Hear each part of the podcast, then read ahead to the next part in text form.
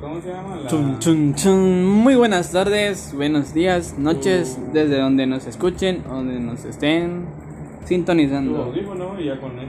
Mi nombre es Wilson Eric Cedillo Cobo, soy estudiante de la Universidad Politécnica de Tapachula, Chiapas. eh, es- soy de la Ingeniería en Sistemas Automotrices, eh, estoy en noveno grado y comenzamos con nuestro nuevo podcast. Gracias, gracias, gracias. Hoy en la tarde me encuentro en la casa de mi compañero Mario haciendo nuestras grabaciones, haciendo nuestros, haciendo nuestro, ¿qué?